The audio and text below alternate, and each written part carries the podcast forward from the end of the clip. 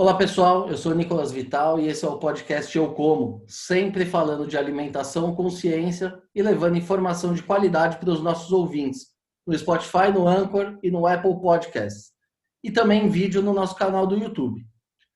Muito bem, pessoal, hoje nós vamos falar sobre uma fruta que é considerada sagrada para os budistas, mas que também está entre as favoritas dos brasileiros, a manga. Cultivada há mais de 5 mil anos, a manga hoje está presente nos quatro cantos do planeta. São mais de 50 milhões de toneladas colhidas em todo o mundo todos os anos. E para falar com a gente sobre esse tema tão especial, hoje nós recebemos o engenheiro agrônomo Francisco Pinheiro Lima Neto, que é mestre e doutor em genética e melhoramento de plantas e atua como pesquisador da Embrapa Semiárido, em Petrolina, onde desenvolve trabalhos na área de melhoramento genético da mangueira. Doutor Francisco, muito obrigado por aceitar o nosso convite. É uma honra ter o senhor com a gente aqui hoje. Olá, Nicolas. Estou muito satisfeito de estar aqui com você gravando a entrevista. E eu queria agradecer pela oportunidade de discorrer um pouco sobre a cultura da, da mangueira ao grande público, especialmente público urbano, e pela oportunidade de comentar um pouco sobre os trabalhos que estamos eh, desenvolvendo. Muito bem, é uma honra nossa aqui de receber o senhor hoje. Doutor, para a gente começar essa conversa aqui do, do início, a manga é cultivada há mais de 5 mil anos, né? Qual que é a origem da manga? Onde que ela foi descoberta pela primeira vez?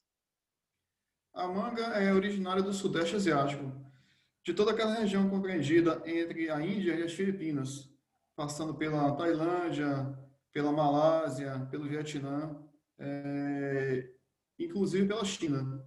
É, toda aquela região é, compreendida pelo Sudeste Asiático é considerada o centro de origem da mangueira. Foi lá que a espécie que nós conhecemos e as espécies do mesmo gênero se desenvolveram. E quantas espécies de manga existem? Estima-se que mais de 60. Só que nós só conhecemos uma, que é a mangífera índica. Todas as variedades cujos frutos nós comemos pertencem à espécie mangífera índica, pelo menos aqui no Brasil. Em outros países, há, há outras espécies que produzem frutos que são aproveitados na alimentação. Aqui no Brasil, porém, nós só nos alimentamos dos frutos de variedades da mangífera índica. E quais são as principais diferenças entre essas variedades da, das mangas? As variedades de mangueiras são muito diferentes. Agora, as principais diferenças encontram-se no fruto, no tamanho do fruto, no formato do fruto, na cor da casca, na cor da polpa e nas propriedades sensoriais, como o teor de solúveis, que representa a doçura da manga, a acidez, o tempo de duração entre o início do fruto e o completo amadurecimento, o teor de fibras, a consistência da polpa é, e outras qualidades sensoriais, é, como o teor de carotenoides, o teor de ácido ascórbico e outros compostos. Mas existem também diferenças morfológicas entre as variedades. É, por exemplo, relacionadas ao porte, ao hábito de crescimento e à precocidade, que significa o período em que a mangueira produz durante o ano mas as principais diferenças, sem dúvida, encontram-se relacionadas às características do fruto. E doutor, e o senhor disse que ela é originária lá da Ásia, e como é que a manga veio parar aqui no Brasil? A manga veio parar no Brasil através dos colonizadores. No século XVI, quando os portugueses colonizaram, os portugueses e os espanhóis colonizaram eh, os continentes americanos, a cultura da mangueira foi trazida. Então, ela foi trazida não apenas ao Brasil, mas é, a outros países é, da América do Norte e da América Central também, principalmente o México. E aqui, na América do Sul, o Brasil. A manga chegou também aos Estados Unidos. Ela é cultivada também nos Estados Unidos. E ela se adaptou bem aqui ao nosso clima? Muito bem, porque o nosso clima não é tão diferente do clima do Sudeste Asiático. É, algumas regiões são mais propícias, mas no geral ela conseguiu se adaptar muito bem ao território brasileiro. E onde que ela é produzida hoje, basicamente, aqui no Brasil? Grandes produções comerciais, eu digo. O maior centro de produção de manga é justamente aqui onde estamos, no Vale do São Francisco. Mas ela é produzida também em algumas, em algumas, outras, em algumas outras regiões, em alguns outros lugares, como o oeste de São Paulo, o norte de Minas Gerais e no sul da Chapada Diamantina, na Bahia, na região do município de Livramento de Nossa Senhora. Ela é também cultivada em algumas propriedades do Cerrado brasileiro. Agora, as principais áreas de produção são realmente o Vale do São Francisco, aqui onde estamos, o norte de Minas Gerais, oeste de São Paulo e o sul da Chapada Diamantina, na Bahia, na região do município de Livramento de Nossa Senhora. E dentre as, dentre as regiões produtoras, a principal é o Vale do São Francisco. Mas aí em Petrolina é uma região que vem se consolidando né, pela, pela fruticultura, principalmente irrigada, né? É, a manga ela se adaptou aí naturalmente pelo solo, pelo clima, ou ela, ela conseguiu prosperar graças a essa tecnologia, a irrigação? Como é que é, é isso? O clima já é favorável e com a água ela vai bem? Como é que funciona aí Petrolina? É uma boa pergunta. É, em relação ao clima, ou seja, as características climáticas relacionadas à temperatura, a cultura da manga se adaptou muito bem aqui, aqui ao semiárido, mas a irrigação é imprescindível. Aqui, sem a tecnologia, sem a aplicação da tecnologia da irrigação, o cultivo da mangueira seria impossível. Em relação é, é, à temperatura, o, o, Vale do São Francisco é uma região muito propícia para, a produção é, de mangas. Só que a, a irrigação é essencial, imprescindível. Doutor, como é que é esse mercado de manga aqui no Brasil? É, senhor citou alguns principais polos produtores, mas o Brasil é autossuficiente em manga, a gente precisa importar, o Brasil é exportador. Como que é o mercado? O Brasil é um dos principais exportadores de manga.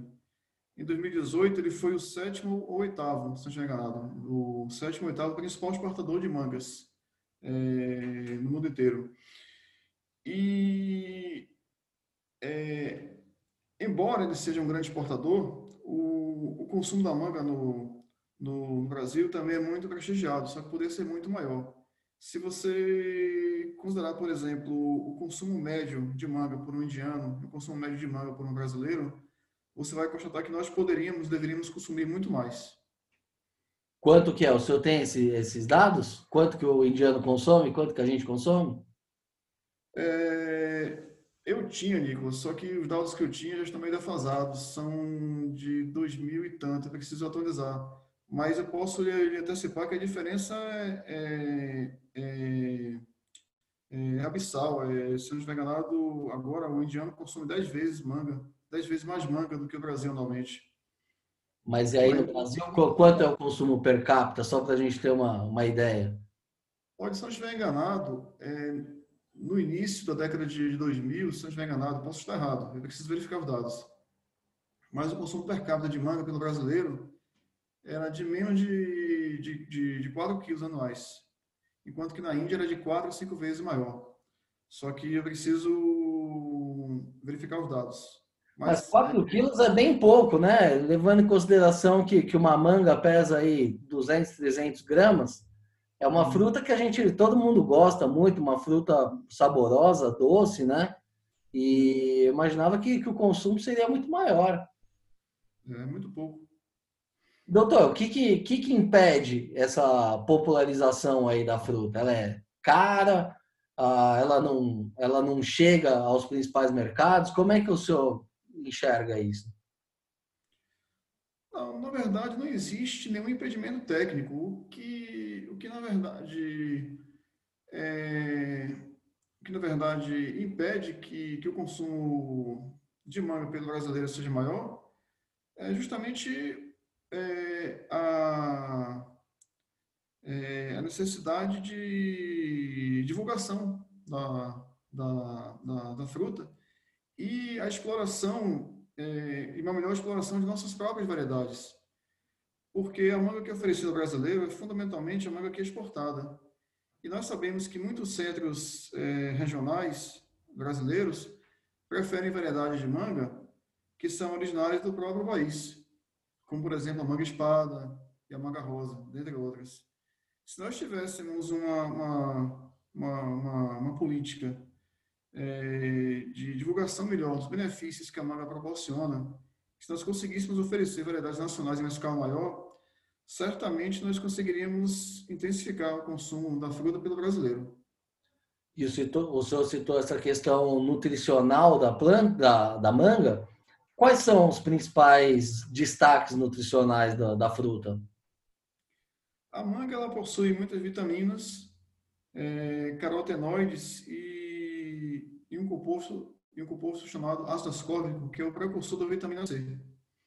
Então, a manga é uma fruta muito nutritiva, proporcionando muitos benefícios à, à, à, à saúde.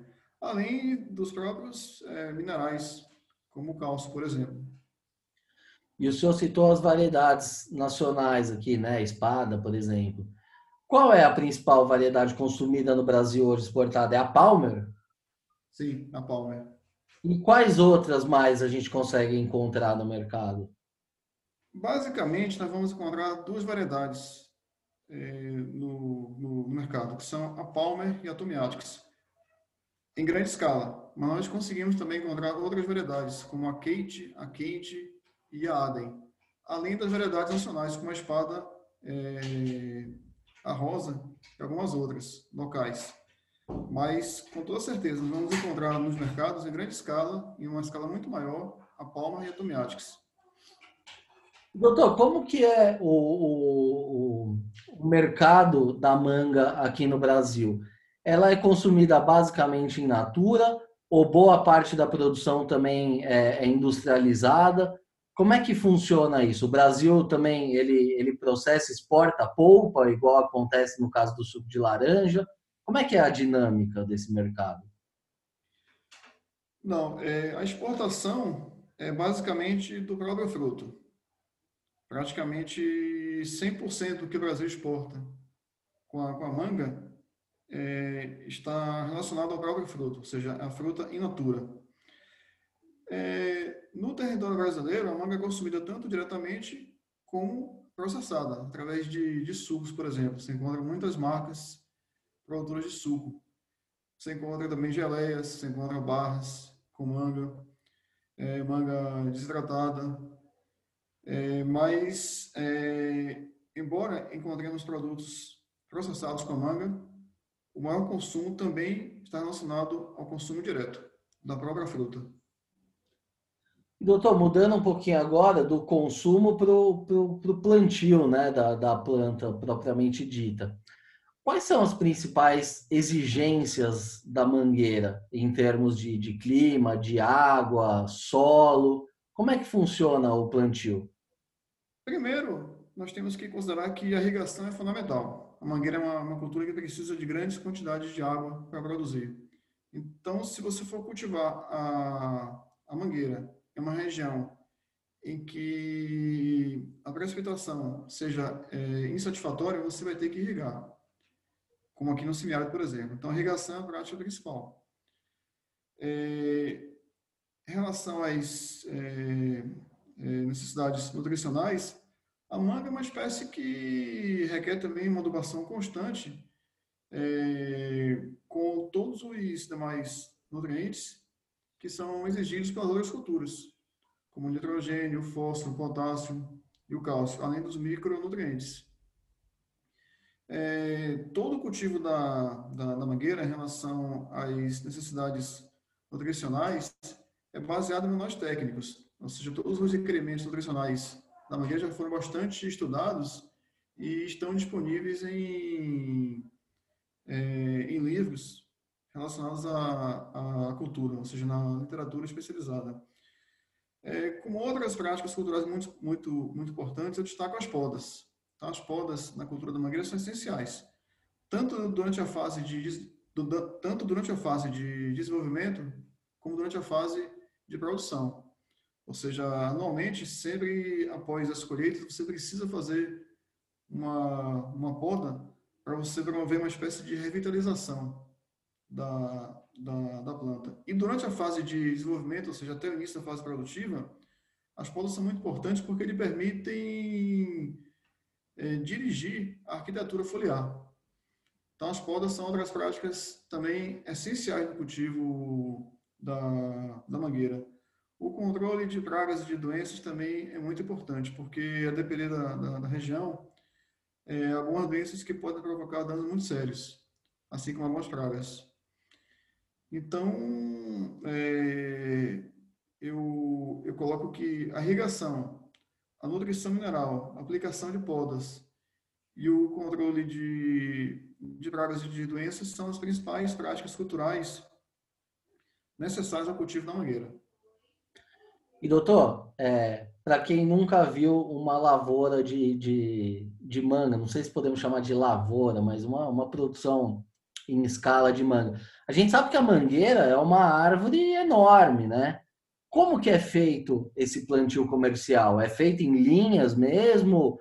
Ou fica no meio do, do, do, de outras culturas? Como é que funciona um plantio comercial? Qual é o distanciamento entre as árvores? a produtividade? Como é que funciona isso?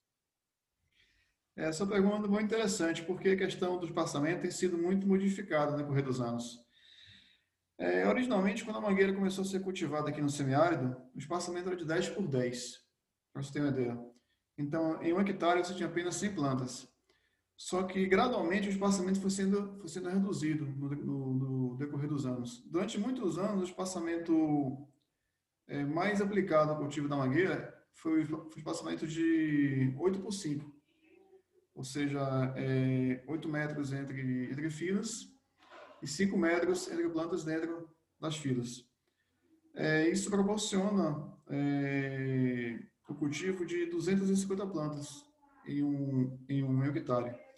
Só que hoje os cultivos têm sido cada vez mais avançados. Então você encontra espaçamento de 5 por 2, de 5 por 3, de 6 por 3 e assim por diante. São cultivos muito adensados mesmo, que permitem a exploração de um número muito maior de plantas por unidade de área.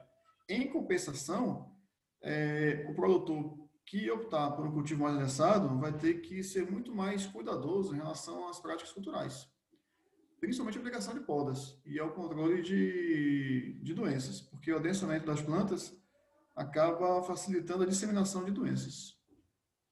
E você também não pode evitar, é, você não pode permitir que os âmbitos das mangueiras comecem a se entrelaçar. Então, o produtor que optar por um cultivo mais adensado vai ter que ser muito mais cuidadoso em relação às práticas culturais.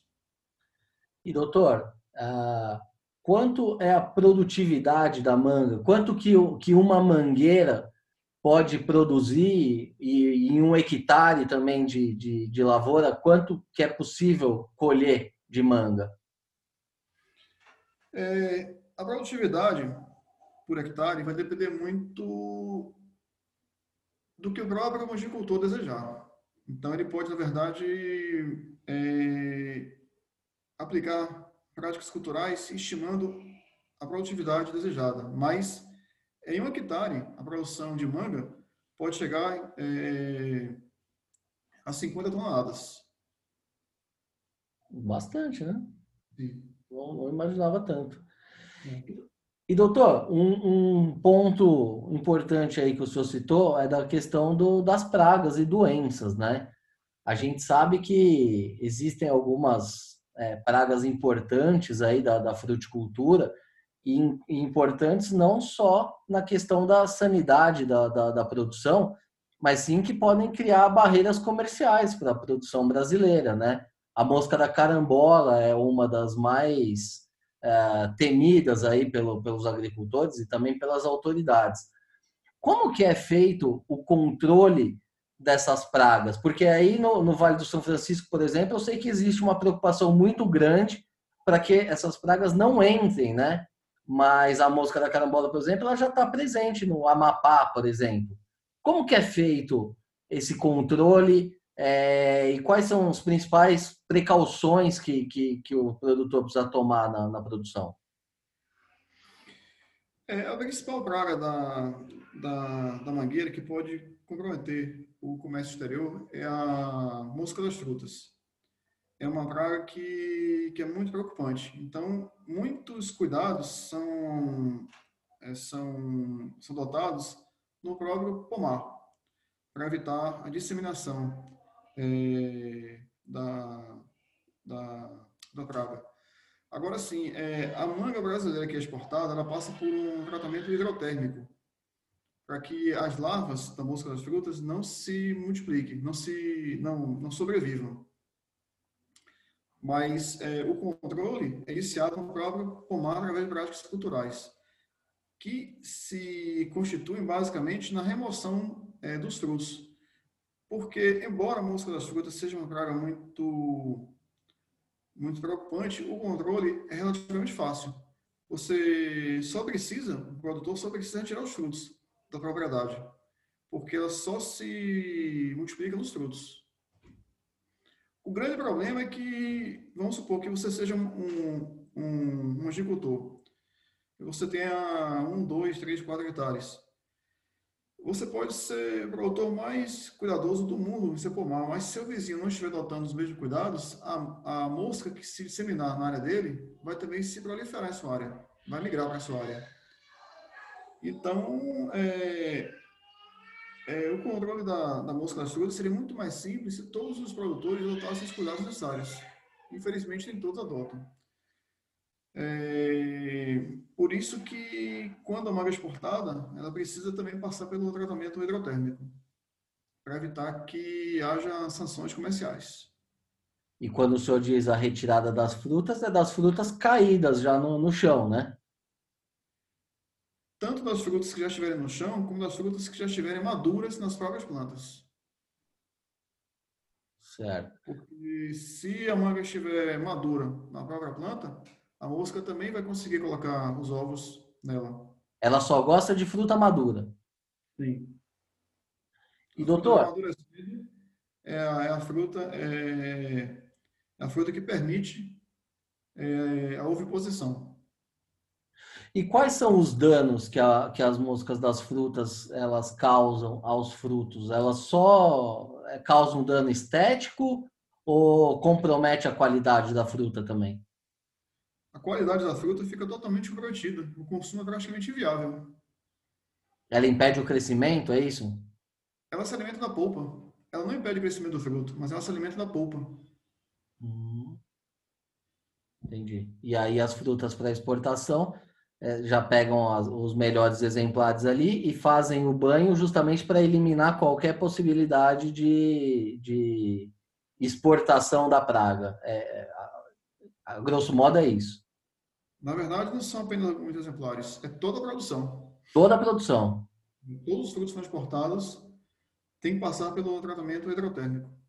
E isso o senhor diz aí no, no Vale do São Francisco ou é uma regra para toda a manga produzida no Brasil? Toda a malha produzida no Brasil. Muito bem. E doutor, uh, o senhor já citou aqui algumas, uh, enfim, alguns cuidados, né, que o, que o produtor deve ter. Uh, mas entrando também agora na, na área de pesquisa de vocês aí da Embrapa, né, do, do trabalho do dia a dia. É, quais são as pesquisas hoje em andamento relacionadas à manga? Como que vai ser essa manga do futuro? No que, que vocês têm trabalhado atualmente? É, é em variedades mais produtivas, variedades mais resistentes? Como é que está essa questão da pesquisa? Existem diversas linhas temáticas relacionadas à cultura é, da mangueira. Desde, por exemplo, o estudo nutricional, é, o estudo relacionado é, à indução do florescimento, é, o controle de pragas, principalmente das, das moscas frutas e de doenças, até é, o melhoramento genético, que é minha área de trabalho, que, que tem como objetivo o desenvolvimento de novas variedades. É, nós temos atualmente é, um programa de melhoramento genético da, da, da Mangueira que é conduzido por três unidades da Embrapa. Nós aqui, Embrapa Semiárido, Embrapa Cerrados e Embrapa meio, meio Norte fica em Teresina, no Piauí. E nós temos é, uma rede de, de, de pesquisadores é, de diversas áreas envolvidos em um, em um projeto cujo objetivo é o desenvolvimento de variedades superiores. É, variedades superiores relacionadas principalmente aos aspectos sensoriais, as qualidades sensoriais é, da, da, fruta, mas envolvendo também outras características, como, por exemplo, a precocidade, que significa a época de produção da fruta. Mas, é, dentre os principais objetivos no desenvolvimento de novas variedades, nós podemos destacar a produção de variedades que apresentem frutos com propriedades sensoriais superiores e variedades que apresentem resistência às principais doenças. Principalmente a, a, as moscas, né? É, na verdade, a mosca nós consideramos uma praga. Então, assim, é, o objetivo é desenvolver variedades tanto resistentes é, às principais pragas, como as moscas dos frutos, como as principais doenças. Porque a manga apresenta muitas doenças que comprometem a produção. Ou comprometem a própria produção, ou comprometem a qualidade do fruto. Então, um dos objetivos do nosso programa de melhoramento genético é a geração de variedades que apresentem resistência às principais doenças. E essa outra linha que o senhor citou também dos aspectos nutricionais, existem pesquisas também para desenvolver variedades mais ricas em nutrientes, é isso? Não, é, quando eu abordo a questão da qualidade sensorial do, do fruto, eu já estou abordando, já, já estou abordando, é, na verdade, a geração de variedades que, que apresentem frutos com características superiores, ou seja, frutos com um teor de sólidos solúveis que representa a doçura maior. É, e também frutos que possam apresentar é, outras propriedades benéficas, como o teor de carotenoides, o teor de ácido ascórbico, que é o precursor da vitamina C. É, nós também desejamos frutos que apresentem um teor de fibras inferior. Eu me refiro ao teor de fibras com uma quantidade de fiapos. É, frutos que apresentem uma polpa mais consistente. Além de frutos graúdos, ou seja, é, frutos que sejam equivalentes aos frutos da Palmer e da Tomiatics em relação ao tamanho, e frutos preferencialmente coloridos, ou seja, frutos vermelhos ou frutos alaranjados, que são é, as principais características requeridas pelo mercado exterior. E doutor, em que pé que estão essas pesquisas? A Embrapa já tem alguma variedade é, comercial que já esteja no mercado? Ou essas variedades ainda estão sendo desenvolvidas? Como é que está o andamento prático da, da pesquisa? É, a geração de novas variedades começou na Embrapa Cerrados, na década de 70. E de lá para cá, é, cinco variedades já foram lançadas pela Embrapa Cerrados. É, embora nenhuma tenha se consolidado no mercado, eu considero que todas elas são muito, são muito é, benéficas, são muito é, valiosas. É, na, na Embrapa Semiárido, o nosso programa começou na década de 2000, no ano passado. É, então, além das cinco variedades de mangueira que foram lançadas pela Embrapa Cerrados é, desde a década de 70, nós temos hoje é, diversas é, variedades que estão em fase de desenvolvimento. Então, tanto nós aqui na Embrapa Cerrados, como, desculpe, tanto nós aqui como na, na Embrapa Semiárida, como a Embrapa, como a Embrapa Cerrados, a Embrapa Meio Norte, tem é, variedades que estão em fase de, de, de estudo, mas, mas, são variedades que já se, já se destacaram em estudos preliminares e estão sendo avaliadas, é, considerando-se outros caracteres, para que as melhores sejam lançadas e recomendadas como para o, para o cultivo pelo brasileiro são são é, são, são, são muitas variedades que estão em fase de desenvolvimento se você considerar as três unidades juntas. Na verdade, quando, é, quando a mangueira ainda está se desenvolvendo, nós é, chamá-la de genótipo. É, nós normalmente usamos o termo variedade quando ela já está disponível no mercado. Então, para deixar a frase, é, a frase ainda mais compreensível, Eu prefiro dizer que há muitos genótipos que estão em fase de desenvolvimento e que, ou seja, é, são algumas dezenas, considerando essas três unidades juntas, e que provavelmente alguns deles devem vir a se tornar variedades recomendadas pela Embrapa no agricultor brasileiro. E, doutor, o, o, o, produtor que eventualmente se interesse por, um, por uma variedade dessa, dessas que já estão no mercado, que já foram lançadas no passado pela Embrapa Cerrado, como que ele consegue acessar esse material? Uh, isso está disponível no mercado? Ele tem que entrar em contato com a Embrapa? Como é que funciona isso? É, lamentavelmente, as cinco variedades de mangueira lançadas pela Embrapa Cerrados não estão disponíveis no mercado, embora sejam variedades muito, muito boas, principalmente considerando seu consumo local. Mas é, qualquer produtor pode conseguir é, garfos conosco aqui na Embrapa, na Embrapa Semiárido e na Embrapa Cerrados também. Eu me refiro a garfo como é, um segmento do ramo que é utilizado para fazer a muda. Então, você enxerta o garfo em uma determinada muda e você produz uma mangueira comercial. É, infelizmente, a multiplicação de mudas nos, nos viveiros ainda não é constatada, mas qualquer produtor pode conseguir garfos nas cinco variedades de mangueira que já foram lançadas pela Bravo Cerrados, tanto conosco aqui na Bravo Semiárido, como na própria Bravo Cerrados.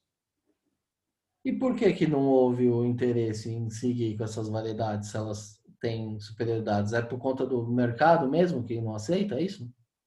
Não, a minha opinião, o que falta, na verdade, é uma política ostensiva de divulgação das, das variedades. Tanto que é, em nosso, na, na, na versão é, do nosso projeto de melhoramento genético da, da mangueira, que nós submetemos ao último edital da Embrapa, nós definimos como uma das linhas de pesquisa é, a necessidade de, de haver uma divulgação mais ostensiva das, das, das variedades que a Embrapa Cerrados já lançou, porque mesmo que elas não atendam plenamente às exigências do consumo externo, elas atenderiam plenamente às, às aspirações do consumidor brasileiro.